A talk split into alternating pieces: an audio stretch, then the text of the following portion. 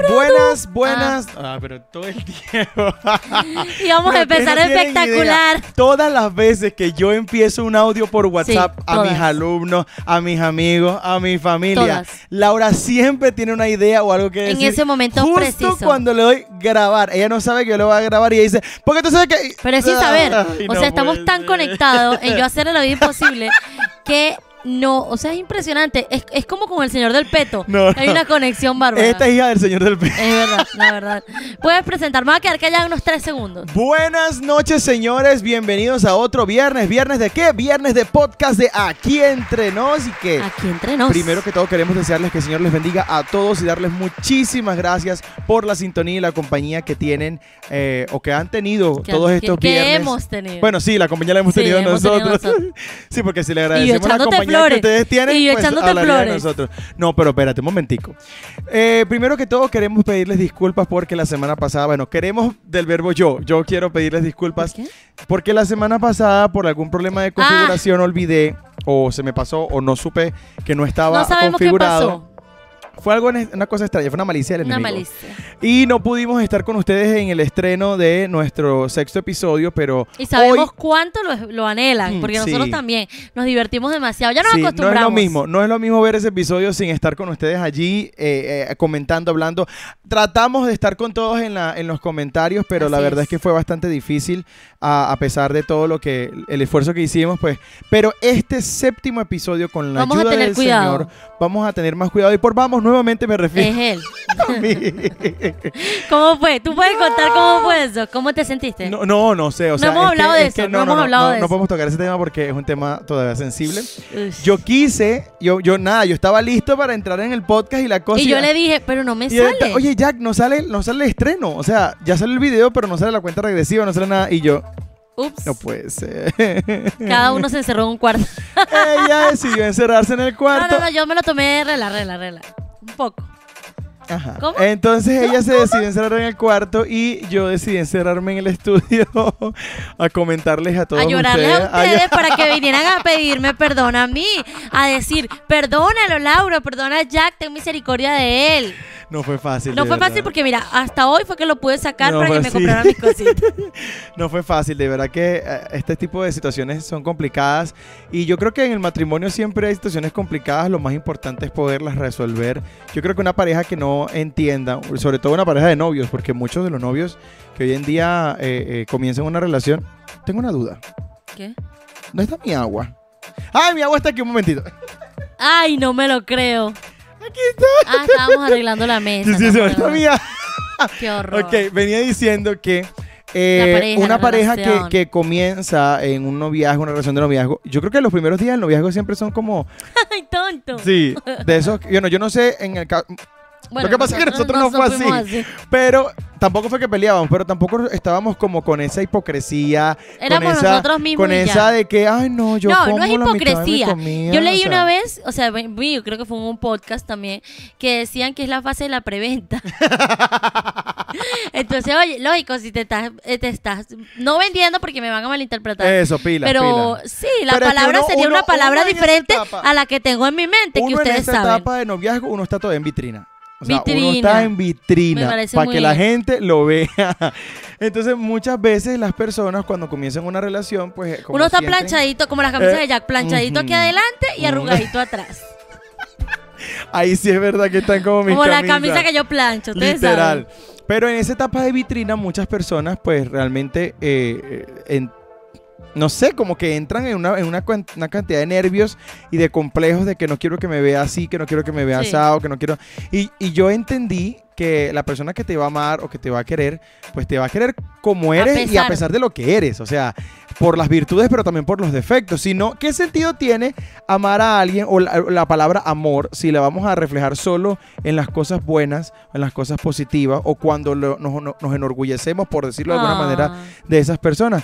Yo sinceramente eh, creo que lo que yo he aprendido en el Señor, lo que, lo que hemos aprendido Pero amor en del, todo, del ¿no? esfuerzo, del amor y de la comprensión que el Señor ha tenido con nosotros, porque Él nos amó primero. Wow, o sea, qué paciencia para nosotros hacer y meter y cometer burradas y que el Señor siga amándonos y que el Señor siga dándonos oportunidades. Así es. Entonces, una relación como la que el Señor tiene con su novia, que es la iglesia, es la que todo ser humano debe querer, anhelar, tener con su esposa. Y Pero el ser humano es muy tóxico. no, ya va. Yo creo que de eso viene también por el hecho de que las personas no tienen ese esquema de seguridad o esa sensación de seguridad Sí, ante somos la muy que- acomplejados y no nos da y no- nos da vergüenza decir que tenemos ciertos complejos, más bien tratamos de hacer ver que eso, eso no existe, o sea, Sí. pero si somos tóxicos, Sí. hablemos claro, yo siempre he dicho algo. Por ejemplo, cuando pasó lo de Adán y de Eva, que es todo el mundo lo conoce, Admitamos Siempre de quién fue la culpa. que Adán metió la pata. No, siempre he dicho que fue culpa de Adán. ¿Por qué? Me lo hizo ver una Cuéntanos tu amiga muy teoría, querida. cuéntanos tu teoría. Gracias, Salai. Gracias por esto, porque yo estaba errada, tengo que decirlo. La Yo teóloga decía, Salai, Eva, la teóloga. esa Eva, esa Eva. Y luego caí en cuenta, ya me dijo, Laura, no, piensa bien cómo fue todo. ¿Qué hacía Eva hablando con alguien por ahí? Se sentía sola. Seguro Adán agarró, mira lo que hizo Adán. Adán agarró, se puso a hablar con otra gente, con otros animalitos, otra cosa. Descuidó a Eva, no le Claro. dedicó tiempo. Claro. Que Eva terminó hablando con una serpiente, tú me dirás. O sea, ya Claro. ahí tuvo que parar loca. Entonces, ¿qué pasa? Abraham, eh, Abraham, ahora me fui. Adán. Esto está predicando, Adán, no, sí. no, no, no, no, sí, claro. Adán, él agarró, descuidó a Eva. Eva se sintió sola, se sintió mal, tuvo que buscar compañía por otro lado. Ahí, bueno, se metió el diablo. Pero no fue culpa de Eva, señores, fue culpa de Adán. O sea, que porque Adán estaba haciendo lo que Dios le envió a hacer. No, no, no, no, porque se pasó. O sea, está estaba- bien. Dios le dijo 6 horas al día, 12 horas se quedó Adán. Y, ya va, pero ¿cómo sabes tú que eso fue así? Es Y si Adán estaba cumpliendo con su, con su rol de hombre, de proveedor, de administrador, y Eva no supo esperar por Adán. No, no, no, no, no. La culpa no fue de Eva, porque uno mujer es sabia. Así dicen por ahí. Sabia, no Eva todo mía. el día sola por. ¿Cómo? Así dicen por ahí que la culpa no era mía. Ajá.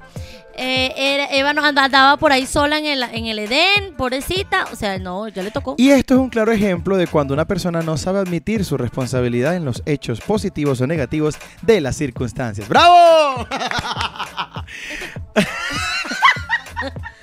Estoy confundida. En este caso, así como mi esposa...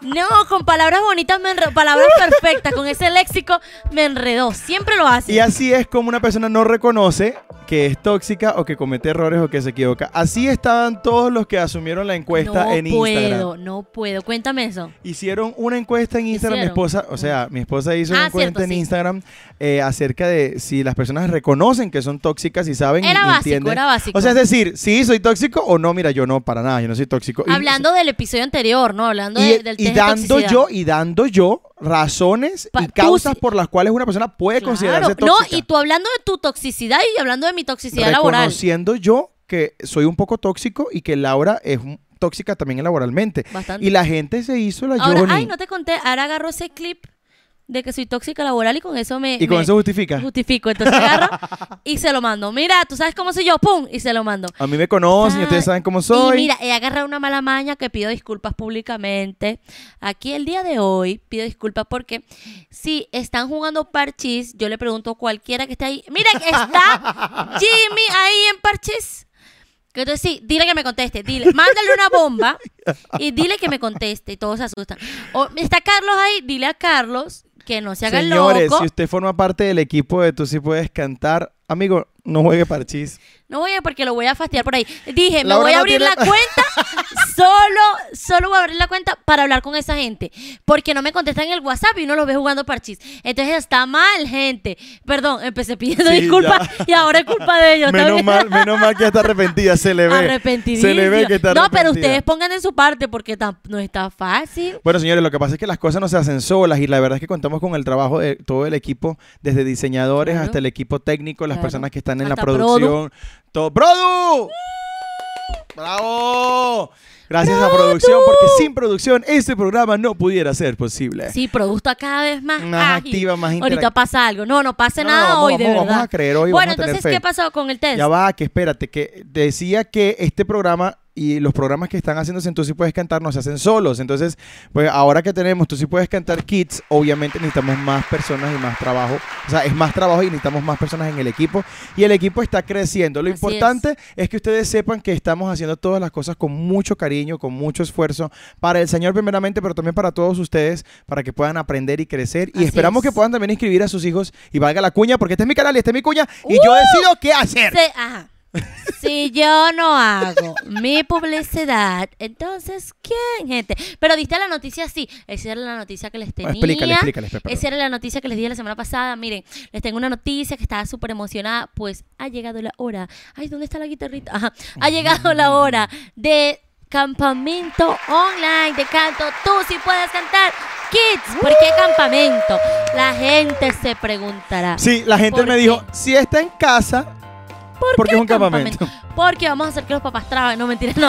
Porque campamento, porque lo vamos a hacer divertido, a modo de campamento. O sea, que ellos puedan tener labores chéveres, que no sea solo siéntense y vamos a... Siéntense. siéntense. Siéntense. Siéntense. Todos los, los episodios nos pasan una palabra mala. Y, Ajá, y, y eh, nada, darles contenido divertido que ellos puedan aprender, pero de forma divertida, y literal, que, como y un que campamento. además también no es un curso que va a durar un año ni dos años, es un curso corto, por eso se les llama bootcamps o Bootcamp. Ese campamentos. Van a tener, lo que pasa es que es muy difícil de pronto hacerlo en inglés, claro. se imagi- si se complican diciendo podcast, que podcast, imagínense diciendo podcast. bootcamp. No, no, no, no, no. Buscan, buscan, el buscan. El buscan. Entonces, no, vamos a darle en campamento. Hablemos de cuando querías, llegaste a la casa diciéndome que, que quería- querías poner un bebé, de un bebé de nosotros, Derek.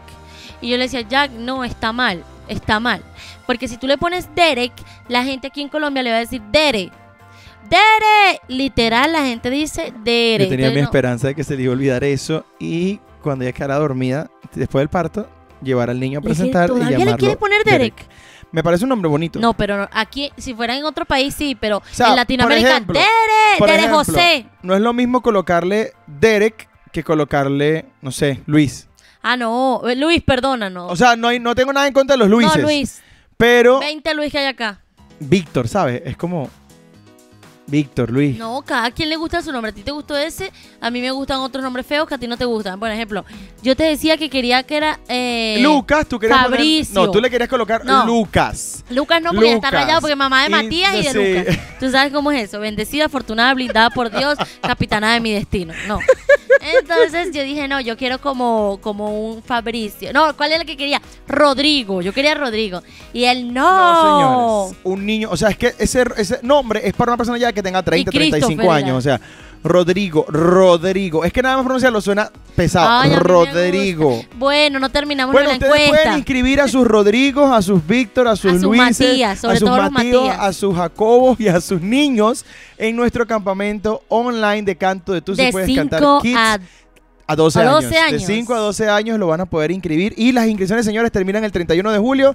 No se demoren tanto, aunque ya, ya estoy un poco preocupado porque ya varias personas me han dicho, mira, ya. ¿qué hago? Yo quiero inscribir a mis niños. Entonces, Estamos Bueno, acá, vamos a tener que abrir otros ya horarios más. cerca, sí. Pero con la ayuda del Señor, pues vamos a estar con todos los niños a partir de los primer, la primera semana de agosto trabajando en este campamento. Bueno, ahora sí, decía que la encuesta Ajá, la encuesta. de, eh, En tu de Instagram. ¿no? toxicidad, em, mucha gente no quiso reconocer que eran tóxicos.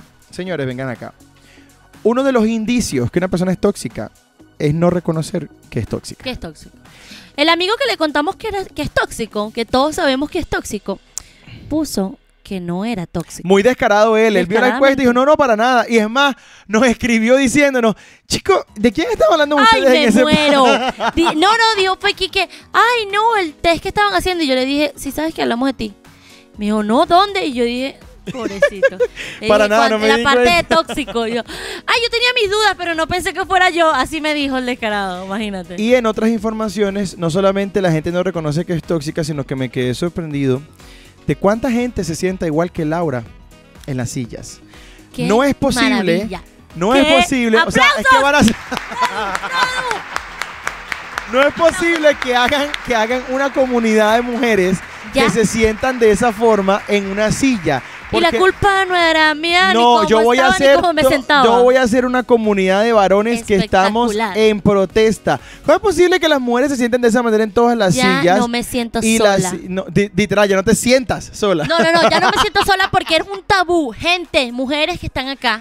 Porque veo que los hombres como que les cuesta eso. Pero nosotras mujeres libres como el viento, tiro el blanco. La cosa es que me encanta que nos estemos haciendo ver, haciendo notar.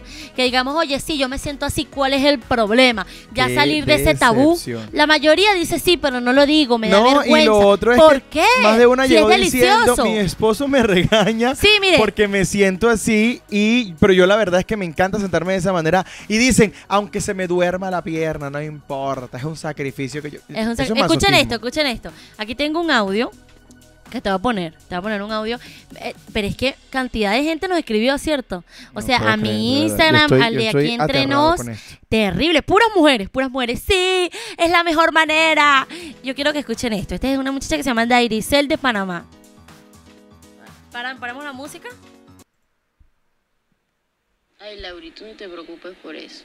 Porque aquí yo me siento así y aunque me dé calambre, ¿qué importa? Eso es cómodo.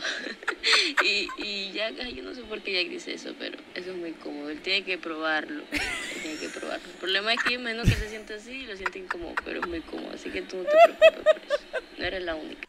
¿Cómo me voy a sentar encanta. yo ¿Sabes así? lo que me encanta de estas mujeres? Que todas me dicen, tranquila, tranquila que no eres la única. O sea, así me dicen literal, tranquila que ¿Cómo me somos a una comunidad de Pero mujeres. es que cómo pretenden que yo pruebe eso. ¿Tú- ¿Ustedes se imaginan este peso sobre una piernita mía? O sea, no, mano, o sea, no puedo. Si a ti se te duerme, a mí se me va. Ya, que le dio el asma fue ella. No, se me fue por otro Si a ti se te duerme la pierna, yo no voy a conseguir pierna. Cuando, ¿Ustedes vieron la parte del, del, del- del chavo? Cuando el, el profesor Barriga se, lo había se, se, se tira encima del, del, del Que don queda Ramón, una laminita. que queda así la hojita. Bueno, así va a quedar mi pie después que yo me siente. O sea, es una locura. A no mí lo había pensado. Pero los hombres locura. normalmente no lo hacen, date cuenta. Es que O se ve horrible un hombre sentado con la pierna así y la otra pierna así. No, no, es no, que no. es lo más común. Miren, hay algo que me llamó la atención y es que no, no hemos hablado de nada de lo que teníamos, pero es que está muy bueno esto, óyeme. La semana pasada tuvimos un una grabación de un acústico, una sesión acústica con excelente gente genial, o sea, esa gente que provoca trabajar, que uno Uy, la sí, pasa bien, ¿Para que qué, de, de de verdad. Uno o no necesita hacer tanta, tanta cosa. Nada, Claro, sea. pasamos horas tratando de grabar, pero por Pero fue por otras cosas, sí, por el sonido y eso. Bueno, el punto es que estábamos hablando y yo le pregunto, ah, estábamos todos comiendo después de la sesión y yo pregunto que si alguno de ellos, o sea, los hombres, han, o sea, han llorado bajo la ducha, que es delicioso, o sea, y todas las mujeres, y lógico, él hizo así como que, no, jamás, por Obvio. Dios, y cuando volteó todas dijeron, obvio, delicioso, éramos cuatro mujeres y todas dijimos, Vuelvo a abrir la encuesta, señores. Mujeres, todas ustedes lloran debajo de la ducha, ¿es verdad? Oigan, oigan. Y yo, no, no, no, no es que es que, ay, me voy a meter, porque ellos creyeron que era como que, ay, tengo ganas de llorar, me voy a meter a la ducha a llorar. No, es como cuando uno tiene ganas de llorar fuerte, o sea, que no es algo una bobada, ¿no? Y uno se mete y le cae el agua y uno llora. Eso es una divinura. Eso es una divinura. ¿Verdad, Produ? Mira, Produ. No, yo no escucha. entiendo, Produ, no ¿verdad entiendo. que le bajan a uno las lágrimas así junto con el agua? Mira, ¿ves? No, yo no Mira entiendo. cómo hace esa delicia. Eso es una delicia, señores. Si Yo ustedes no, lo han eso. Te invito. No- Te invito a ser parte de la comunidad. Todas dijimos, sí, claro, delicioso. Todas, todas dijimos, espectacular. Porque uno se pone ahí y empieza a llorar. Uno sale renovado, hinchadísimo, pero renovado. Yo no entiendo eso, de verdad. De repente, voy a, voy a intentarlo en estos días que tenga ganas así Inténtalo. como a- y de repente abrir. Eh, Eso, no, no, no. Es, es importante, es importante que no sea una llorada chimba. Claro, y que no sea que Una no llorada así, que no haga no, que que- silencio. No. Tiene que ser como así con. Pero no puede ser muy fuerte para que, le, para que el No, esposo no se puede cuenta. escuchar, no se puede escuchar. Bueno, no, también. Los esposos No, nunca se dan cuenta. No lo puedo De todas maneras. Entonces, ustedes una llorada así fuerte en la ducha. Se los recomiendo. Se van a bañar y se salen las lágrimas y uno llora, y llora. Y es. No, uno sale renovado, te Yo los aseguro. no entiendo eso y no lo voy a entender tanto como no voy a entender lo de sentarse sobre la pierna. La verdad es que eso me tiene Cosas deliciosas que nunca va a comprender, pero que ya tiene que aprender a vivir con eso. No, bueno, yo sinceramente pienso que las personas que se sientan de esa manera tienen que tener poco peso y un Sí, muy, muy alto sentido de es que es lo más cómodo. masoquismo. Estoy buscando algo acá que les quería mostrar, pero no sé dónde está, porque en este teléfono casi nunca consigo nada. ¿Qué pasó? ¿Qué estás buscando? Estoy Una buscando noticia, el una- álbum, el álbum, un álbum que yo tengo de capturas de pantalla. Aquí está, captura. Eso, cap- ah, mira. Bueno, no les voy a mostrar de porque el, sí, me acabo de dar cuenta que el 85% de mis capturas de pantalla son de, mira, mira, no lo puedo creer ya. Deberíamos mostrar esa cosa, de verdad. de, pan- de Horror. partidas de parchís que uno gana. No, pero ya les voy a mostrar, fíjense. La mía, pura cosa productiva, en zapatos, estos cosas. días, sabes que yo me- a mí me gusta comunicarme con las personas. Y pues cuando no me comunico con las personas, pues me comunico con Siri o OK Google. Ah, sí, ok. Cualquiera Google. de las Todo dos personas me Google. sirve. Porque uno descubre cosas interesantes. Entonces, vienen algunos datos curiosos que OK Google me dio. Prepárense para recibir esta poderosa información. Claro, tú también, obviamente. Primero, le dije a Google, Google, Siri es mejor que tú. Y Google me dijo, Siri es la mejor Siri. Yo trato de ser tu mejor asistente de Google. ¡Qué autoestima! qué o sea, qué nivel de amor propio. O sea, Qué yo no he visto mujer maravilla. o hombre que se quiera tanto de esta manera. No, porque que es robot, este es y robot. que no tiene que humillar a nadie para decir, mira, yo Siri trato de ser Es un- wow. mi mejor, o sea, mi mejor versión de mí. ¿Qué? ¿Qué estás cantando? ¿Qué estás haciendo?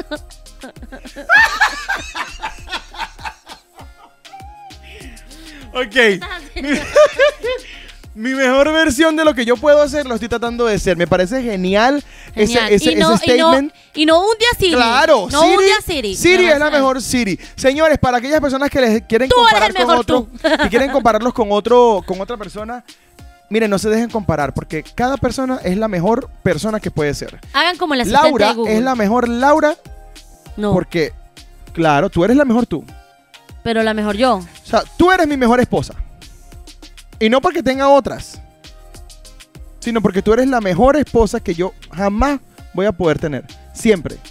Es una concha del mango. No, no. Ah, muy No, no, lindo, es muy algo lindo. lindo, No lo sentí no- lindo, se pero... lindo, Muy bien, Pero sigamos, siguiente. Y aquellas personas que son, y yo conozco, eso pasa mucho sobre todo en las clases, tengo cantidad de estudiantes que se sienten menospreciados y humillados Sí. por no ser otro cantante. Exacto. Ejemplo, Marcos Witt es el mejor Marcos Witt que hay. Lógico. ¿Sí?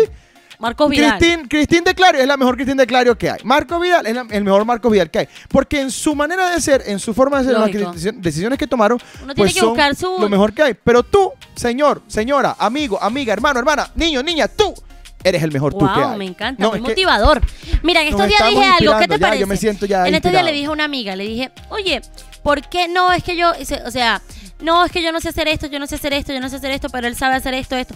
Y yo le digo, pero hay cosas que tú tienes que, que, que son bien, o sea, valora eso que tú sabes hacer y valórate, quiérete por eso que tú sabes hacer. Dice, oye, yo soy buena en esto. Y yo no me voy a menospreciar. puedes mejorarlo, Mejóralo, eso fue lo que le dije, mejóralo.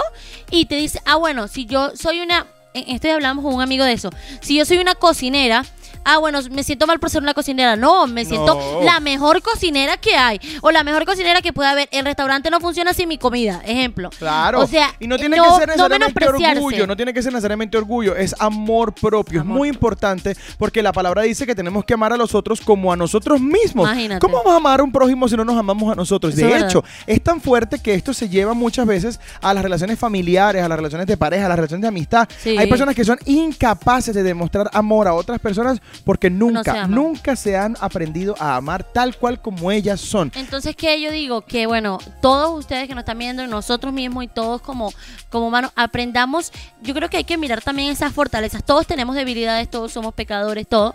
Pero si nos concentramos en eso día a día, no nos perdonamos a nosotros mismos ni siquiera, ya el Señor nos perdonó. Entonces, la idea es como ver esas fortalezas.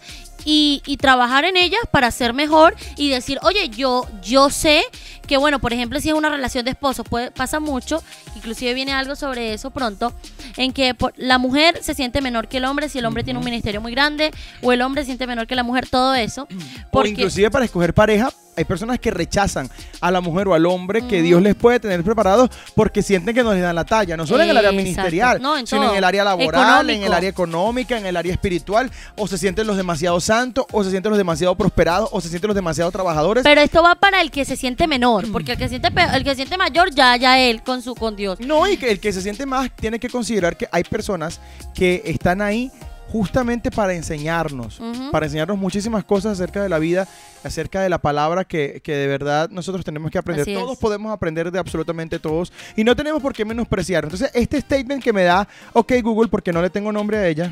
Mira, se Ay, de mira, te activar. saludó. Perdón, ya, espérate, ya, ya. A ver. Entonces, ok, ¿a quién ¿Cuál es tu nombre? Ok, Google. ¿Cuál es tu nombre?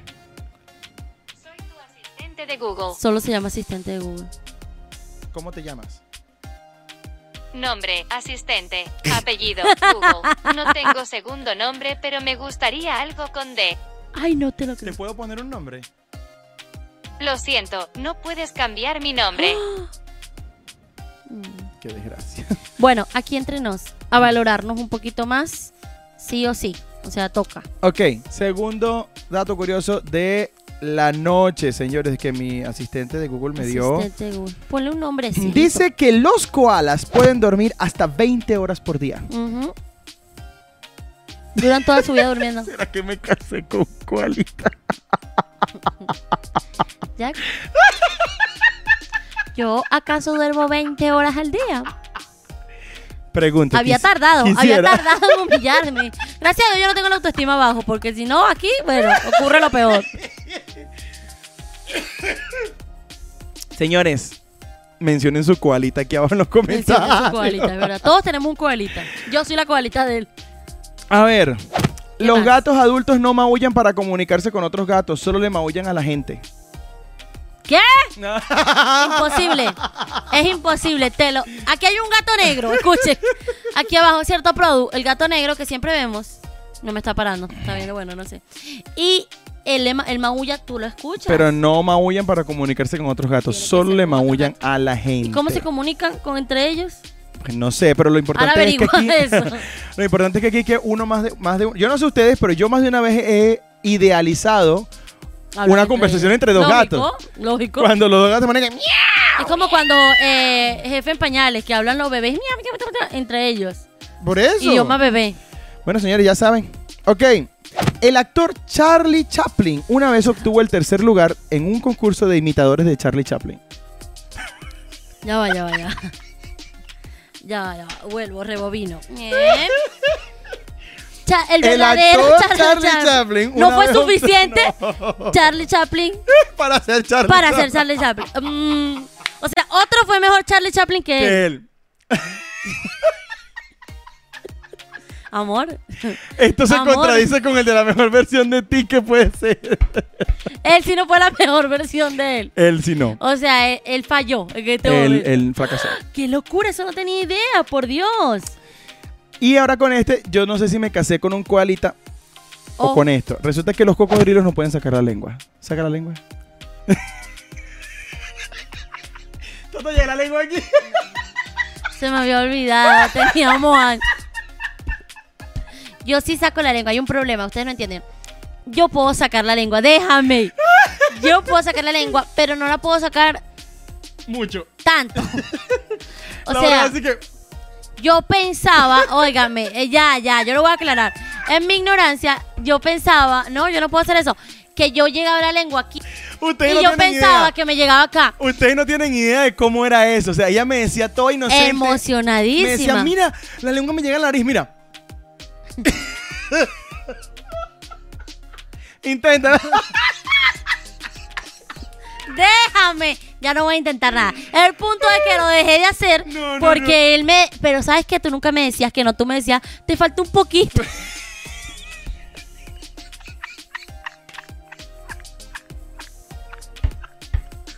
Él me decía, ahora que lo Claro, pienso, yo siempre me te decía, apoyaba, te mi falta un amor". poquito. No, todavía te falta un poquito. Y yo, No, pero yo creo que ya la, ya la puedes sacar más. Sácala un poquito más, a ver. Te falta un poquito. era trampa, no lo puedo creer. No lo puedo creer. No le Una llega la lengua trampa. ni aquí. ¿Sabes? A la unión entre la nariz y la. Y la Ahí nadie le llega. No lo voy a demostrar, pero a mí sí me llega.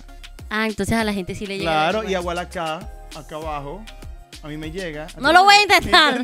No, no, aquí no. de- de- ya, ya he hecho demasiado el ridículo. Pero ahora que lo pienso, tú me decías eso y yo no me acordaba. Ay, no, que soy un cocodrilo. No sé si me casé con un koalita o con un cocodrilo. Un cocodrilo koala o un Half and koala half. cocodrilo. a ver, I'm in the middle. Cristóbal Colón no fue el primer europeo en llegar a América. Sí sabes que Cristóbal Colón fue el que descubrió América. Sí, la Santa, la Pinta, la María, la... La niña, la Ah, pinta y la ah, Santa sí, María. es, mm, Poder en Jesús. no me acuerdo. Pero no fue el primer europeo en llegar a América. ¿Quién fue? Pues no sé, pero no fue ¿Cómo? él. Tú no averiguas no, completo. no, no, no, no. O sea, la cuestión es que él no fue el primer europeo en llegar a No, América. es que se dicen que los... como los cavernícolas, ese estilo, ellos llegaron antes. Europeo. Ya en América habían indígenas. Ah, ok. Lo que nosotros llamamos indígenas, que los nosotros nos llamaban indígenas. europeos. Confucio fue uno de los que inventó la confusión y por eso se le ha, de lo más antiguo, fue uno de los chinos japoneses que fue de lo más antiguo. Gracias. En ese momento era, era gente, eran vecinos, pues. ¿Y quién fue? O sea, no fue. Lo que quiero decir es que toda Es la que vida nadie hemos dijo, dicho no, a que mí no. Cristóbal Colón descubrió Ame- De poder en Jesús, claro. América, es verdad. Toda la vida hemos dicho que Mi hermana es profesora de historia, se está, estar revolcando, escuchándome. Y no, eso me lo dijo OK Google y OK Google no sé, con- no sé, no sé. Ya va, Mira. ya cálmate Google, cálmate un poquito, cálmate, cálmate por Está favor. ahí respondiendo. Ok, Qué horrible. último, creo que este es el último, sí, último. La palabra naranja se usó primero para describir la fruta antes de que fue usada para describir el color. ¿Se acuerdan que siempre hemos dicho? un día tuve una pelea con alguien por eso y dije que primero era el color y por eso la naranja se llamaba naranja porque era igualita al color naranja. Persona que peleó conmigo, que le llevé la contraria y lo hice sentir mal. Perdóname, no veas este, no veas este episodio, por favor. No me muero. No creo eso. La verdad tengo que leerlo con mis ojos. No, Claro que sí. Estás mal. La palabra naranja se usó primero para describir la fruta antes de que fuera usada para describir el color y tiene mucho sentido. No. Porque antes de que fueran descubiertos los colores ya las frutas existían.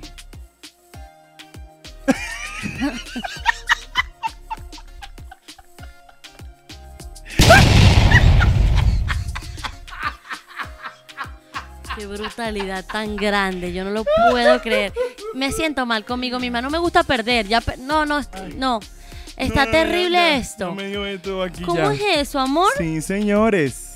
Así de fuerte. bueno, ya saben, ganan crean. esta, ganan esta, la tienen que ganar. Entonces, favor. la cuestión aquí es que nosotros pensamos que tenemos la verdad absoluta de muchas cosas y las peleamos hasta el final, como que supiéramos, como que nosotros lo inventamos, o sea, eso lo patentamos nosotros, porque es que lo que yo creo, eso es. Así es. Miren, lo único que yo le recomiendo pelear, y no pelear ni siquiera, es debatir de manera sana, defender Espadeo bíblico. Ah, no, eh, bueno, sí, también. Eh, defender de manera amable es el evangelio. De resto, señores, Amable, porque después se ponen intensos.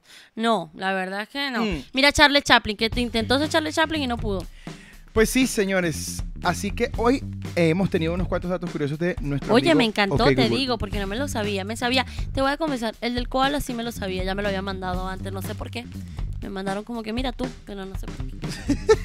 Poder en Jesús. Ok, señores, hoy tuvimos la oportunidad de salir a compartir un poquito mi esposa y yo, porque la verdad es que eh, con todo este tiempo de, de la cuarentena, Ay, sí, pues amor. muy poco logramos salir. Y hoy salimos a compartir un poquito las compras del mercado. sabes que hoy estaba diciéndole a una amiga, Helen, le dije, me dice, no, es que, es que Sam y yo no tenemos el mismo número. Y yo le dije, mira, antes las cosas han cambiado, gente. Porque antes uno decía, oye, soy bendecido por Dios, porque bueno, tengo tres hijos. Soy bendecido por Dios, porque nos podemos ir de viaje. Ahora es, soy bendecido por Dios porque mi esposo y yo tenemos el mismo número de, de ese, o sea, el mismo terminal y podemos salir el mismo día. Y ella me decía, ay, total, es verdad, decía ella. Y es así. O sea, los que tienen el mismo número de donde termina, somos felices. Sí, y de hecho, eh, estuvimos compartiendo ahí en el centro comercial donde logramos ir. eh, y bueno, fuimos a la feria, comprando. fuimos a la feria, a la plazoleta de comidas, a, a ver qué había de nuevo por allá, a ver si habían abierto. Mm, mm, mm, Y vaya mm, sorpresa que nos llevamos, señores. Vaya sorpresa que nos llevamos en la plazoleta de comida y no van a creer lo que pasó. mm. Ah. ¿Cómo lo.? No, es que como. como eh, no, es que nos dio mucha risa, la verdad. Yo digo que si uno pasa por esa por la plazoleta en la noche, Chacho, con ese poco de gente ahí, tú te a uno podrás le da un imaginar. paro cardíaco. Te podrás imaginar con ese poco de gente que había ahí, como ya lo vieron. Mira, estaba todo, todo, todo, todo, todo ahí puesto para que uno no se sentara. No se siente. Entonces Básicamente es. en esto es que invierte Una plata muy bien Internacional". invertida. Primero, la plazoleta está cerrada, ok. Segundo, están el montón, como vieron, de, de muñecos de cartón, personas no animadas, que dan miedo a lo lejos porque tú dices, ¿qué está pasando ahí? Y parecen equipos de fútbol porque todos están Amarillo, azul y rojo. Una por pregunta. secciones. ¿Por qué los rojos eran los negritos? Es que de por sí el color no les favorece. La vida es así. Te trata mal, te pone el, co- el color que no te favorece. No, No sé, metamos una metáfora no porque yo qué voy a saber. Pero la verdad, la verdad, nos quedamos sorprendidísimos. Bueno, yo quiero saber si tienes noticias porque yo nada más tengo una. Yo tengo una. A ver, cuéntame. Una así parafraseo porque siempre leo y que Lincoln, Gun, Gang. Entonces, no, no. Eh, Kanye West. Kanye West. No puedo lanza creer que tengas... Te robaste mi noticia. delante de, la- delante mi de los ojos de Dios. No he visto nada tuyo. ¿Es en Y allá para acá no lees tampoco. No, él sabe que no leo para allá. Eh, o sea, no. ¿Tienes misma Me noticia? robaste mi noticia, pero yo tengo... Dale, dale, dale, que yo No, tengo, no yo me tengo el remate. creo. Dale, yo tengo No el lo remate. Ok, Dale. bueno. Resulta que Kanye West, para los que no saben, Kanye West es uno de los esposos, una- un esposo, un cuestión. Uno de los Ah, esposos. es esposo de una de de, una las... Kardashian, de una de las Kardashian. Las Kardashian, para el que no lo sabe, googleelo. Googleelo, es No, unas personalidades. No, no, no, mejor no. eso, no. Unas son, son gente que personalidades canta, que, que fueron famosas. famosos, que hicieron famosos por tener una vida miserable e infeliz. No, no, no. Se hacen famosos porque nacen en, en- o sea, tienen mucho dinero desde pequeño. Claro, pero "Oh, ganaron plata por demostrar la Ah, vida claro. miserable e infeliz que tenían. Lógico, o sea, el real- reality show y todo eso. Bueno, el querido hombre, que supuestamente va a una iglesia, ¿no? Él, él- Claro, él se convirtió hace poco, bueno, no sé qué se convirtió, pero dicen que se convirtió en cristiano. bueno, no sabemos, allá él con Dios, pero se lanzó a la presidencia, o sea, lanzó su candidatura a la, quiero que vean esto, a la presidencia de Estados Unidos, cuando él es Nada más y nada menos. cuando él es un, ¿qué? Un reggaeton, rapero, ¿no? Un rapero. Un rapero, gente, se ha lanzado a la presidencia de los Estados Unidos y después de que ganó Trump, que todo el mundo decía que no iba a ganar Trump, yo puedo decir que puede pasar cualquier Cualquiera. cosa. Cualquiera, la Pero verdad. fíjate Pero que... acabo Ajá, de dale. leer, ok, acabo de leer. O sea, ayer leí que decía que Kanye West había retirado su candidatura porque no había visto apoyo. Pero entonces hoy me meto en el periódico El Mundo. eh, periódico ¿El qué? Patrocínanos, periódico pi. Ok, y dice, no lo he visto, o sea, espero que tú lo hayas visto porque yo no lo he visto porque fue literal cuando, cuando empezamos. Dice, armas y religión. El delirante meeting electoral de Kanye West. ¿Qué es eso? Y hoy vi, justo hace ratito vi que decía el meeting de Kanye West y por qué no se transmitió a todo el mundo. Decía así. Entonces me quedó como la duda, me quedó como que qué pasa, porque no lo pude ver, porque era un video y eso. Pero me dio la curiosidad, dije, ¿qué habrá dicho este hombre? Pero lo que no entiendo es que ayer decía que él ya había retirado la candidatura. Claro, porque quería ver que la gente le tuviera lástima. ¿Será? Claro. Es que, Estrategia. mira, es que yo, yo estoy impresionado. ¿Sabes qué es lo tremendo? Que este hombre jamás ha votado. No, no. Es el rapero que nunca ha votado y se lanzó a la candidatura presidencial de los no. Estados Y quiere que le Unidos. voten por él cuando él no votaba. Y más allá, no es el único. Resulta que Paris Hilton acaba de decir. No, no, no. No, no, no, no. Esto sí no me lo creo. Te voy a buscar eso. Búscalo. No lo creo. Acaba de decir que tiene deseos de lanzarse a la candidatura de la presidencia de los Estados Unidos y que quiere convertir la Casa Blanca en una casa rosa. No, no, pero eso será juego. No, señores, lo investigué y la señorita. Ay, no puede ser. No, no, no, no, no. Te dije no, que te tenía el remate. Pero ¿sabes qué es lo preocupante de todo esto? Yo sé que Ahora mucha todo el gente- mundo quiere ser presidente. Mucha gente va a decir, no, pero es que eh, esos temas. Mire, yo les voy a explicar por qué, porque a mí me trae a colación este tema. Me parece interesante. Señores, ustedes no tienen idea de la cantidad de influencia que una Ujú. persona que está en el medio artístico Así puede es. tener sobre las personas.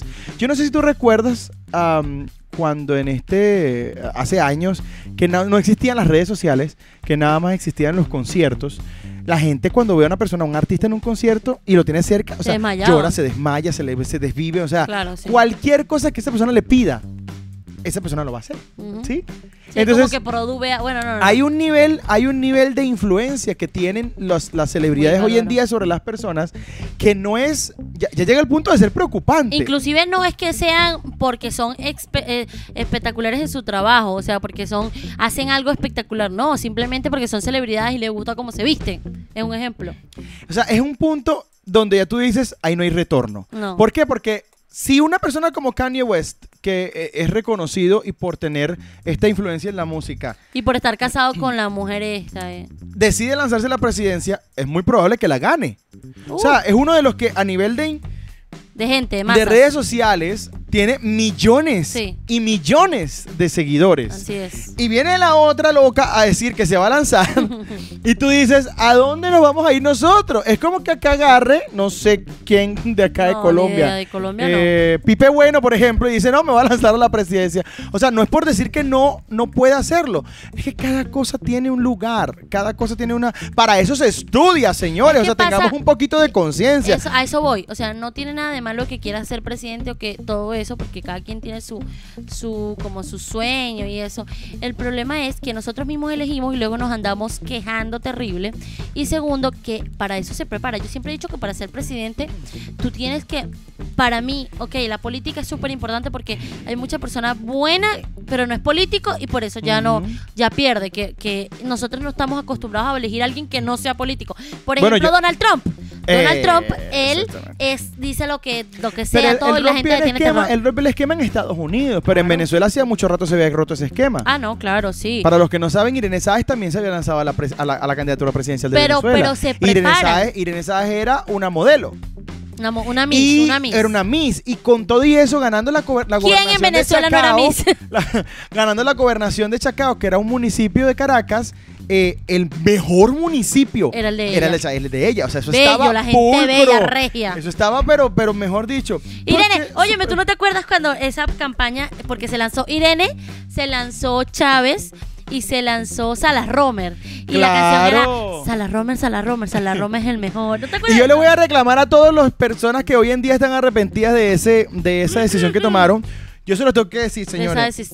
Yo, era- yo tenía siete años escasos. Y ahora estamos viendo sus cosas. Ah, perdón. Ocho, no me acuerdo cuánto tenía. Yo, bah, eso fue en el 99, si no 99. me equivoco.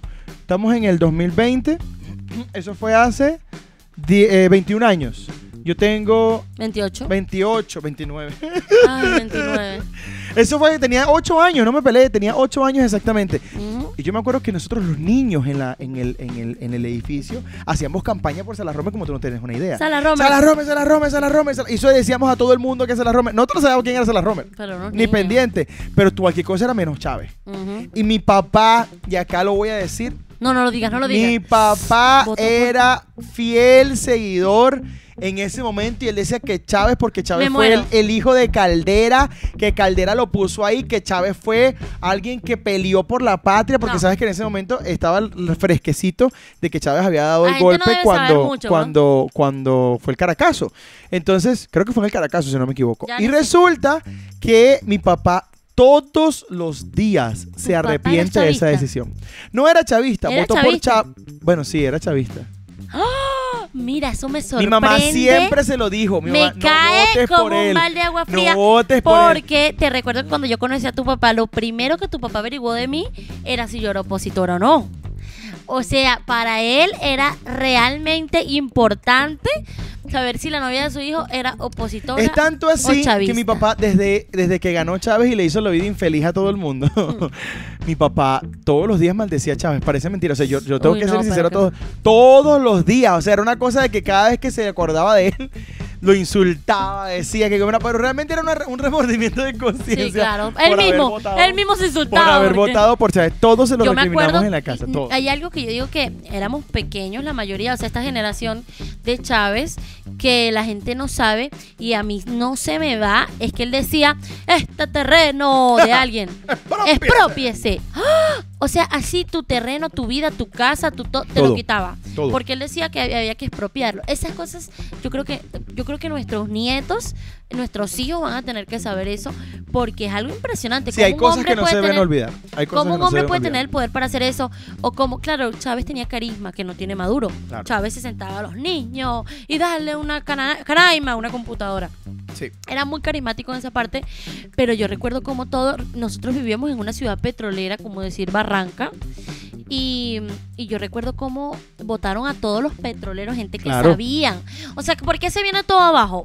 Porque si tú eres ingeniero en telecomunicaciones y tú trabajas en la empresa principal de telecomunicaciones, a todas esas personas las votaron Claro, para Y meter una planta nueva. Y metieron a gente nueva que estuvieran de acuerdo con el chavismo.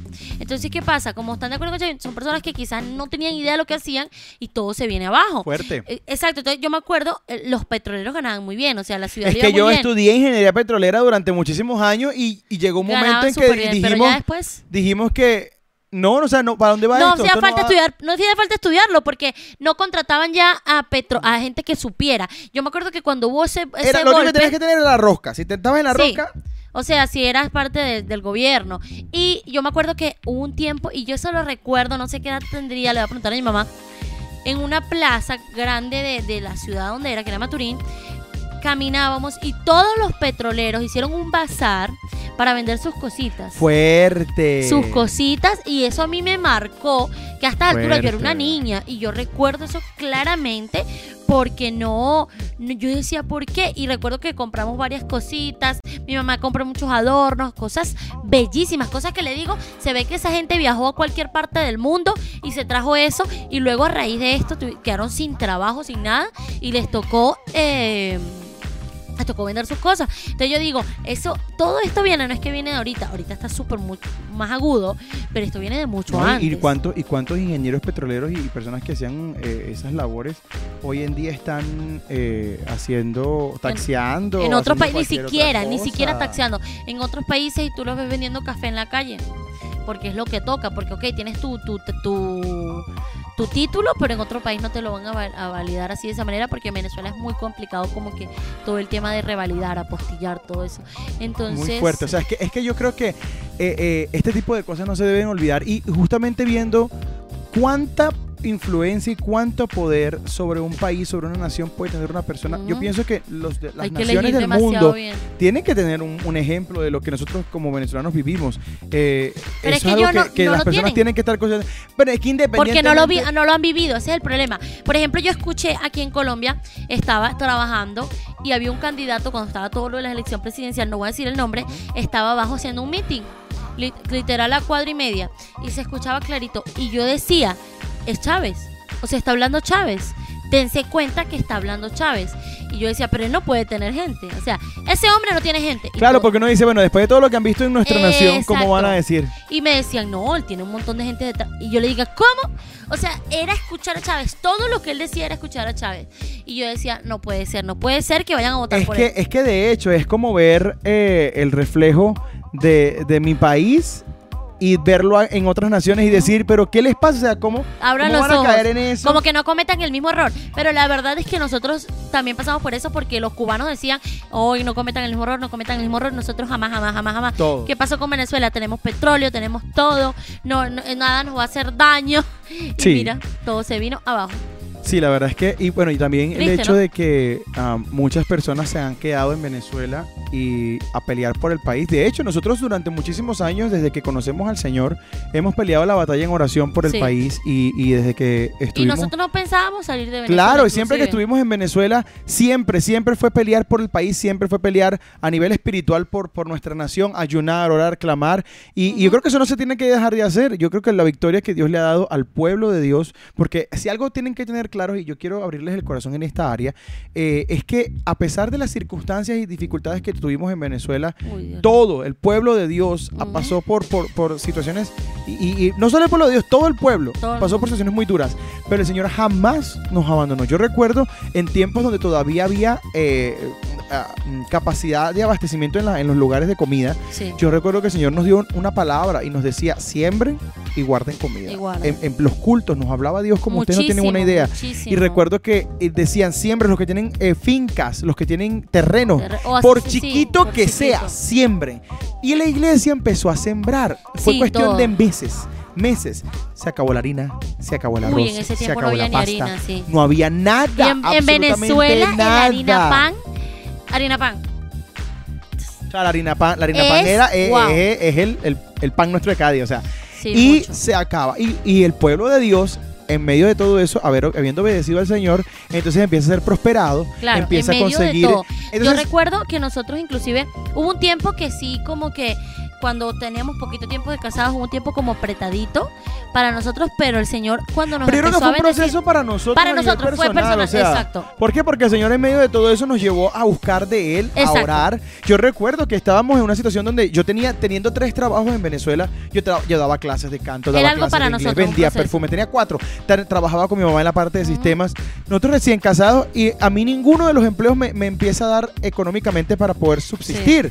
Y obviamente como, Eso es algo como, que casi nadie sabe. como recién casado, mi preocupación es decir, bueno, ¿y ahora qué le voy a llevar yo a mi casa? Porque Claro. ah, estando soltero, pues tú dices, mami, no tengo, no tengo que comer y, y- y nada, y mamá, papá no te van a nosotros dejar nunca fuimos de hablarle a nuestros papás. Y nosotros nunca fuimos de decir, mira, no tenemos, por favor. Dice, Nunca, siempre fuimos de confiar el uno en el otro, pero sobre todo los dos en el Señor. Tanto que siendo así, yo recuerdo que hubo una noche que yo dije, pero ¿y ahora qué hago? Ahora, ¿cómo hago para yo sobrevivir, para Sí. llevar pan a la casa? Y recuerdo que le oré al Señor, le dije, Señor, dame estrategias para yo poder, no importa lo Mm. que sea, Señor, pero dame Sí. estrategias para yo poder llevar el sustento a mi casa. Así Y es. recuerdo que eh, eh, a la mañana siguiente yo empiezo a llamar a amigos que estaban trabajando en la obra del Señor, día, líderes de jóvenes, y recuerdo que les preguntaba, ¿qué están haciendo? O sea, ¿qué están haciendo para ustedes tener ingresos, fondos en, en- en- en la iglesia, en los jóvenes? ¿Qué hacen? Ah, y porque recuerdo- aparte tú también llevas los jóvenes y querías un fondo para Claro, también quería para los, para jóvenes poder fundamentar un fondo. Entonces, yo recuerdo que en ese tiempo me empezaron a decir, no, nosotros estamos vendiendo tal cosa, vendemos aquí, vendemos allá. Sí. Y hubo uno que me dijo, mira, nosotros vendemos donas. Y vendemos algo que aquí no se conoce, pero se llaman golfeados. Uy, qué cosa tan... Que es como unos roles de canela, pero es con panela. Uf, Papelón. me acabo de acordar. Ajá, con queso. Entonces, Quesito. yo dije, bueno, pero ¿dónde los compran? Y yo recuerdo que ese día yo me fui al lugar donde me recomendaron ir a comprar y nada más pregunté por los precios. Y dije, bueno, aquí está este porcentaje de ganancia posible para el- la venta al detal y el porcentaje de ganancia para la venta al mayor. Y sin haber comprado una dona, sin haber pagado, porque no teníamos, no No. teníamos para comprar. Yo recuerdo que yo me fui al mercado, a- a- al terminal del lugar donde nosotros vivíamos y dije, mire, yo tengo una empresa de donas, estamos vendiendo al mayor y al, y al detal, ¿nos quisieras comprar?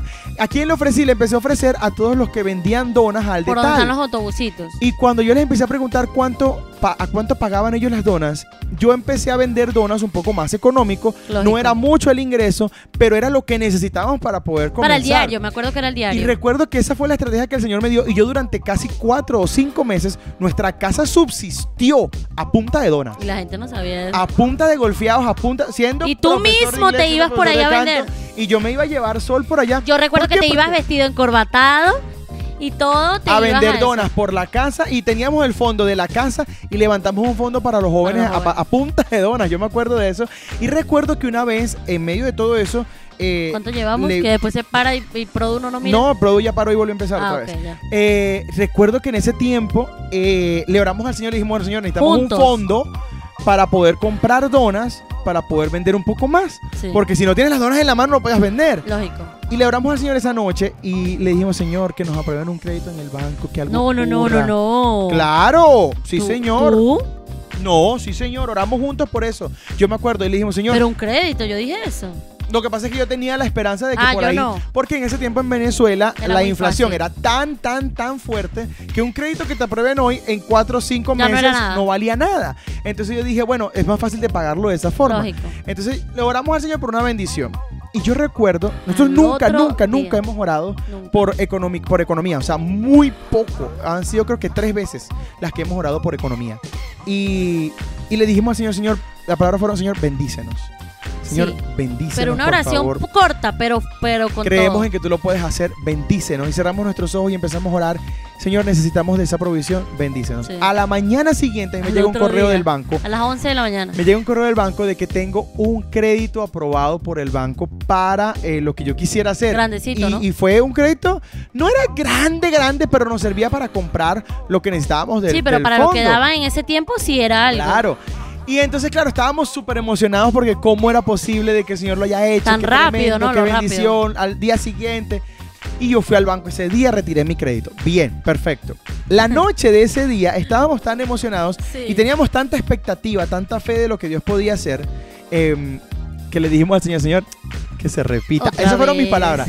Señor, que se repita otra vez, Señor, para poder comprar las cosas de la casa y poder estar un poquito más holgados y, y tener... Sí. para- Y a la mañana siguiente de ese día, eh, la siguiente mañana, Cuando o ves el, correo, el correo. reviso mi correo y me llega un correo de otro banco donde me aprueban un, un crédito mayor al que me habían aprobado el día anterior y una tarjeta de crédito que me habían aprobado también junto con ese Aquí en crédito. Colombia la gente tiene menos la tarjeta, pero ese es otro cuento. En Venezuela Eso es otro cuento, sí. Entonces, claro, obviamente tú dices, Dios es real, Dios es real. O sea, Dios escucha tu oración cuando tú tienes una necesidad. Yo recuerdo que en medio de eso, eh, de situaciones donde yo hemos estado, mi mamá cuando estaba soltero, recuerdo haber tenido momentos muy difíciles Sí. económicamente con mi mamá, donde ni la empresa de mi mamá ni mi trabajo podía dar. Yo recuerdo haber levantado mis manos sobre los jarrones vacíos. No había harina, no había aceite, no había arroz, no había pasta, no había nada. Y levantar mis manos y decir, Señor, súplenos porque no tenemos para nada. Y, y ver dos, tres días después los jarrones llenos. Así es. Y no era que el Señor me daba el dinero, era que Dios hacía. Yo recuerdo que una vez yo vendía perfumes y dos perfumes que yo vendí me los cambiaron por arroz, pasta, aceite, harina. Sin y- él pedir o nada. sea, eso, se- eso fue, o sea, algo, algo, algo muy precioso de la experiencia con Dios es que tú puedes entender que Dios es tan fiel, Tan tan real. que cumple su palabra. Y si yo quiero, yo, yo me siento inspirado ahorita a animarte, a instarte, a que no tengas temor de orarle al Señor por las cosas que necesitas, pero no ores como quien, bueno, Señor, vengo otra vez a ti a decirte, mira. No, ora con fe, ora con fe. Y O dile, yo me lo Señor, merezco, yo creo, no, no. yo creo que tú lo puedes hacer no por mis méritos, sino porque tú eres un Dios que entiende mi necesidad, que me ama y que sabe que en este proceso tú quieres aumentar mi fe. Pues yo hoy decido aumentar mi fe. Hoy creo que tú mañana puedes Así hacer un milagro, cualquiera sea mi situación. Y Dios lo hizo. y eso es lo que Inclusive- hoy en día mi mamá eh, le hace saber y entender que estoy en el camino correcto. Ella, yo me acuerdo que eso le, le marcó. Inclusive después de eso que el Señor nos empezó a bendecir bastante, la verdad sí, o sea, fue- creo que ese tiempo pa- fue para una prueba para nosotros como, como matrimonio más que todo. Ujú. Eh, cuando empezó, el Señor nos empezó a bendecir, nosotros dijimos, es hora, es hora, y empezamos a hacer comida, a darle a la gente comida, Claro. o sea, a ver cómo ayudábamos a... No nos quedamos con la bendición, No, sino que empezamos, empezamos enseguida a, a- ayudar, a bendecir, a, a- a Muchísimo, yo me acuerdo que muchísimo nos tocaban puerta niños por comida eh, o porque estaba fuerte la cosa. Inclusive Venezuela estaba muy fuerte la cosa y a nosotros nos estaba yendo bien en ese momento y compramos bultos, para Ujú. ¿te acuerdas? Y, y ahí nos iba muy bien y ayudábamos, ayudábamos porque sabíamos cómo estaba de fuerte la cosa. Y que el y Señor... algo que a mí me marca a mí es que cuando nosotros llegamos aquí a Colombia nos decían que, porque nosotros nos vinimos en el mejor momento de económicamente que de teníamos nosotros en Venezuela. O sea, nosotros estábamos en el mejor espacio, acabando de comprar apartamento, O sea, acabando de tener económicamente la, la posibilidad de subsistir y estar bien en Venezuela. Entonces el Señor nos, nos cambia la seña y estando aquí en Colombia nos dicen, Toca los acá. quiero acá. Exacto. Entonces, claro, es muy fuerte porque... Volver a empezar de cero. Y, y- y lo tremendo de todo esto es que la gente cree que nosotros salimos huyendo Sí, del, del sí. país porque no Pero teníamos es dinero. normal porque... que la gente juzgue porque como es el, el común denominador, Entonces, claro, que es a eso voy. Nosotros, nosotros estamos eh, eh, en la mejor etapa de nuestras vidas en Venezuela. Que cuando no lo estábamos, que queríamos quedarnos, que queríamos irnos, que queríamos huir, el Señor nos dice, no, Sí. devuélvanse porque yo los voy a bendecir. Y cuando nos bendijo, Y nos, nos regresamos, nos regresamos, le creímos al Señor y nos regresamos. Y el Señor en meses, o sea, cuestiones de tres meses, hizo cosas tan maravillosas así es. eh, cosas tan increíbles a nivel económico, a nivel espiritual, a nivel, a nivel eh, eh, personal, a nivel matrimonial. Tremendo. Y cuando ya estábamos prosperados, que le habíamos, le habíamos- sí. claro. No. Ah. bueno, sí, en fin. Ajá, En fin, entonces eh, cuando estábamos prosperados, entonces el Señor nos dice, ahora los voy a llevar a donde los quiero llevar. Sí. Y nos cambia la seña y nos hace darnos cuenta que eh, nos quería acá con un propósito. Pero algo, aquí, algo que me llama la atención a mí es que cuando nosotros, cuando el Señor nos habla, que nos teníamos que quedar, eh, nos decían que no íbamos a poder, o sea, que aquí era imposible darle comida a alguien, o sea, como que eh, sí, ofrecer un plato de comida que era muy costoso, que no. Y que acá tampoco, por lo menos en Santander, es muy difícil. eh, eh, no todas las personas están acostumbradas como a fulanito, perencejo, sultanejo, ven, te invito a mi casa a casa a comer. comer. O sea, no es, no es muy común Entonces, esa costumbre. eh, eso yo decía imposible, porque ya nosotros veníamos de inclusive hacer comida, porque en la iglesia hacíamos eh, una olla gigante los domingos de sopa con lo que hubiera. O sea, claro. cada la- quien traiga la algo. Sopa, la sopa de piedra, decíamos. Sí, de piedra, le echarle hasta piedra, todo. Porque cada quien llevaba verdurita, lo que hubiera. Y yo recuerdo que a veces yo agarraba y hacía una cosa así de puro aliño Ajá. Para echárselo. O sea, picaba todos los aliños, los sofreía, hacía todo como el guiso para llevarlo para la sopa. Yo me lo llevaba porque a veces eran, los hermanos tenían un día, un día y medio sin comer o comían algo que no era nada nutritivo. Entonces era como el momento de que ellos se... Y no era solo para los de la iglesia. Esa sopa eh, era para todo el barrio, o sea, Para iban todo todos los niños, era una cosa impresionante. E inclusive eh, en los peores momentos siempre estuvo la sopa. Claro. Entonces, eh, yo decía aquí, imposible, imposible que uno no pueda, o sea, invitar a gente a comer a la casa, pero si nosotros siempre queremos hacerle ver, saber, en- para nosotros hacerle ver a una persona que nosotros nos importa, nosotros lo invitamos a comer para que se sienta querido. Y en el principio también fue, o sea, en el principio era muy difícil porque nosotros estábamos comenzando. Yo siento que eh, lo que nosotros sembramos en Venezuela, que no siento que haya sido mucho, yo siento que lo cosechamos con muchas creces Con muchas, acá. sí. O sea, fue, fue con muchos intereses que el Señor nos bendijo acá a través de personas, a través de amigos. Ciertamente muchas personas Uy. nos cerraron la puerta cuando no entendieron el proceso de Dios, cuando no entendieron, porque es muy, y esto sí se los quiero decir con Mucha todo el cariño y con todo el amor del mundo, hay muchísima gente que no va a entender lo que Dios siembra en tu corazón. Mucha gente no va a entender el propósito que Dios O plantó lo que en Dios ti. habló, porque a veces uno ni, uno mismo lo entiende, pero uno está acatando Yo fui lo que Dios de personas que me dijeron a mí, a mí no me ha hablado Dios de parte de ti. O sea, no me ha hablado Dios acerca de ti, de que tú tienes que quedar, así que no te vas a quedar porque no me lo ha dicho Dios. Y, y Dios tiene que hablarte a ti personalmente. O sea, Dios tiene que darte una palabra a ti. Y yo tengo personas en Venezuela, amigos muy queridos, que durante ese proceso de, nos- de nosotros estar aquí en Venezuela, en Colombia, mucha gente se me... me no sé si ofendió, se sintió mal, dijo que nosotros nos habíamos ido de Venezuela abandonando lo que teníamos en Venezuela, el ministerio y las cosas que el Señor nos había dado en Venezuela, que habíamos huido de Venezuela. Y yo tengo amigos que se, que se dolieron tanto, que me dejaron de hablar. Amigos. Personas que me dejaron de hablar y que no, ni, siquiera fueron capaces ni valientes de decir, Pero "Mira, eso no es una amistad. pero, pero, pero son personas que no entendieron el proceso y lo que quiero decirles es que hay personas que no van a entender los procesos que Dios tiene con cada Es uno que de nuestra ustedes. naturaleza es juzgar. Nosotros tenemos que luchar contra esa corriente de juzgar, porque tendemos a juzgar por todo, porque no es como yo, porque yo creo que pasó esto, pero uno no sabe qué pasó tras bambalinas. Y- o sea, toda esa parte. Y en ese, en ese proceso podemos a veces hasta dañar y destruir personas por no tener claridad de lo que Dios puede hacer con esa persona. Miren, nosotros en el, en el comienzo, nosotros tuvimos más enemigos que amigos acá. No porque no tuviéramos personas que nos quisieran, sino porque muchas personas no entendían el proceso de Dios para nosotros. Y, y fue muy difícil levantarse. ¿Saben qué es tremendo? Levantarse a pesar de la envidia, levantarse a pesar de los malos comentarios, levantarse a pesar de, de la, de lo que la gente espera. Porque mucha gente espera y dice, ay, tomé una mala decisión, ahí viene la caída. Ahí viene. Uy, es tremendo, es tremendo ver cómo Saber uno, que todo el mundo está uno anhela, uno anhela el, el progreso de otras personas y no todo el mundo es así. O sea, uno anhela ver cómo otro puede levantarse, cómo otro puede ser, y uno Así desea es. que otra persona crees que le sirve al Señor. Si no es por el Señor y por las personas que Dios ¿Quién utilizó en creer en nosotros, en creer en lo que Dios estaba hablando. Bello. Porque además de eso, bella, Dios no solamente nos habló a nosotros, sino que les habló a ellos también. Y ellos le pidieron una señal al Señor de que si nos entregaban los Estás papeles. No, es que, es que me siento inspirado.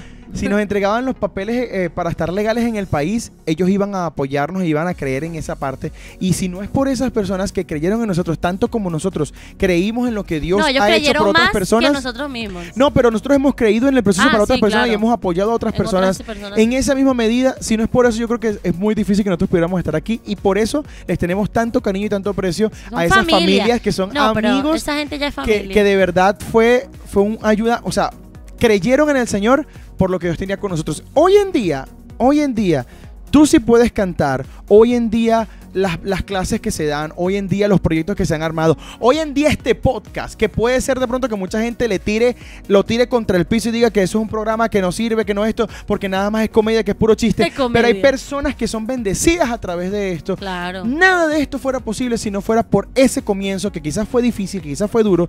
Oye, yo digo gracias Señor porque a pesar de que, de que fue Nos muy mantuvimos. duro, yo recuerdo que yo le decía Señor, me equivoqué, me equivoqué, esto fue una mala decisión por ver todo en contra. Y el Señor me hablaba a través de la palabra y me decía, ¿acaso no te envié yo? Sí. ¿Acaso no fui yo el que te mandó para allá? Y eso, eso me taladraba el corazón porque yo veía Y las Dios cosas... usaba a nuestra amiga, Dios usaba. Yo veía las cosas de forma muy negativa, pero el Señor siempre tuvo una palabra para nosotros. Así es. Cree en lo que Dios ha puesto en tu corazón, cree en las promesas que Dios te ha dado, camina en función de ellas y no dejes que palabras de terceros te desanimen, no dejes Así que es. palabras de cuartos, de quintos, de sextos, que no creen en lo que Dios ha puesto en ti, te tiren al piso. Al contrario, tú siempre pon la mirada en el Señor y el Señor predicando. siempre te va a levantar. Es que yo siento la inspiración de hacerlo porque muchas personas que hoy en día sí, se dejan abandonar, dejan tirados los sueños, dejan tirados No, los y a veces propósitos, por las personas se que apartan del. Señor porque fulanito parencero sultaneo no está de acuerdo. Mira, podrá estar en desacuerdo medio mundo, pero si Dios y estás seguro de que fue Dios el que Si te dio la palabra y hay personas que dan testimonio de eso, tú sigue adelante.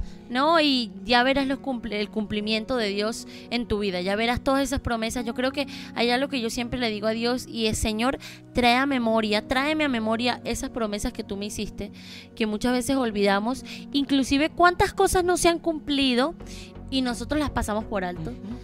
Sabiendo que Dios está en medio de todo eso, aunque nosotros siempre tratamos de ser conscientes en esa parte porque hemos decidido siempre como movernos bajo la voluntad de Dios, A siempre ha sido un norte para nosotros súper importante. Entonces, por eso cuando nos tocó quedarnos acá, que fue desde cero, fue bueno, Señor, si tú dices, toca, tocará, a pesar de nosotros Con mismos, a pesar de que lloremos, a pesar de que chillemos, si es así, bueno, tú vas a Con hacer la algo. maletica de dos semanas de convención, con las ganas de querernos regresar con todo lo que ha pasado, Sí.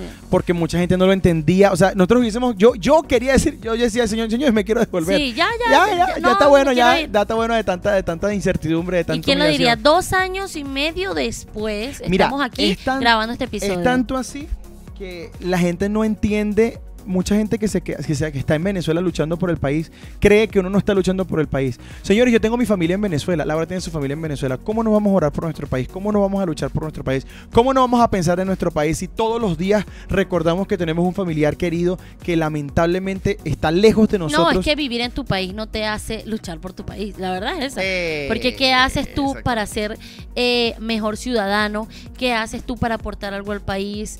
Horas por tu país. O sea, es lo que pasa es que el extranjero solo entiende que hay- siente un extranjero, porque el que no ha salido, Ajá. no. Pero bueno, ya la, vez pasada hablamos de Hay extranjeros. una, también. hay una cosa que les quiero mostrar, eh, habla- hablando de dos cosas. ¿Te acuerdas que te dije que mi mamá era poética cuando se inspiraba? Sí, claro. Pues tú no me creíste. No, sí te creí, pero no y lo hablando sabía. con mi mamá me recordó que ella tenía un como un librito de cartas que ella hacía de, de cartas Ujú, eh, de eso yo como poesía. que escuché algo. y eh, ¿Y yo- qué hacías con esas yo- cartas? no, porque a mí me sorprendía la Ah. forma, el léxico que mi mamá, mi mamá siempre fue una persona de mucho léxico, Sí. siempre ha sido una persona que le gusta tener como mm, eh, esa, ese, ese vocabulario bien ampliado. Sí. Y, y yo recuerdo que mi mamá en ese tiempo eh, ha- había escrito cartas y había escrito cosas para, para sus, su pareja, para la Ujú. persona que estaba al lado de ella en ese momento. Y yo encontré esas cartas, fue muy bonito porque eso me ayudó a, construir las mías. Qué horror, de verdad, Pero, pero en estos días mi mamá eh, hizo algo que me tiró en la lona, o sea, me dejó en el sitio. Y Laura no lo sabe. Mi mamá me mandó un audio grabando una canción. Y, y wow, o sea, me, me marcó y se los quiero mostrar. Quiero que lo escuchen. Ah, este no es. Perdón. Producción. Hagamos un corte acá que me equivoqué. No, No, no, mentira, mentira. ya va, ya va, ya ¿Cuánto, va. cuánto tiempo llevamos? No, ya, ya, ya, ya, ya, vamos bien, vamos bien. Ay, no, ese vamos bien, yo lo odio. Me recuerda a Guaidó. Quedamos bien y vamos terrible. Pero yo lo Vamos bien, vamos bien, ¿verdad, Produ? Chiste Aquí está, este sí es, este sí es. ok. Ok, vamos a darle. Se los quiero mostrar.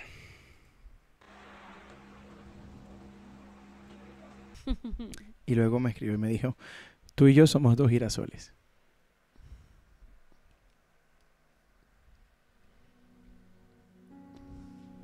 amor.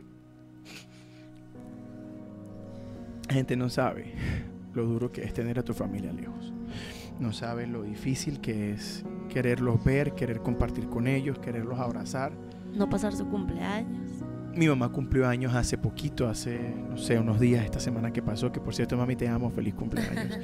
y, y no poder estar con ella, eh, lo poco que se le puede mandar, mandárselo para la, para la comida, para el sustento, se- da- enviarle algo de dinero para, para un regalo y que saber que lo va a gastar en, en comida, En en, en- arroz, en cosas pues. básicas, porque, porque lamentablemente pues no alcanza para más nada. Quererla tener acá y las fronteras cerradas y no podértela traer.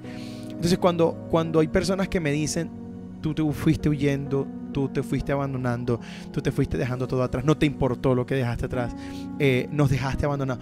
A mí me taladra el corazón porque si por alguien yo tengo que responder es por mi familia y no tienen idea del dolor con el que yo tuve que salir de Venezuela sin saber que me iba a quedar afuera, Claro. sin saber que íbamos a estar eh, años después eh, en otro país y, y decir, bueno, aceptar la voluntad del Señor a pesar de las lágrimas, a pesar de difícil. Y O cuando un escuchar un, audio fallece. después de dos años y medio y que tu mamá te diga, te voy a esperar y con un verso.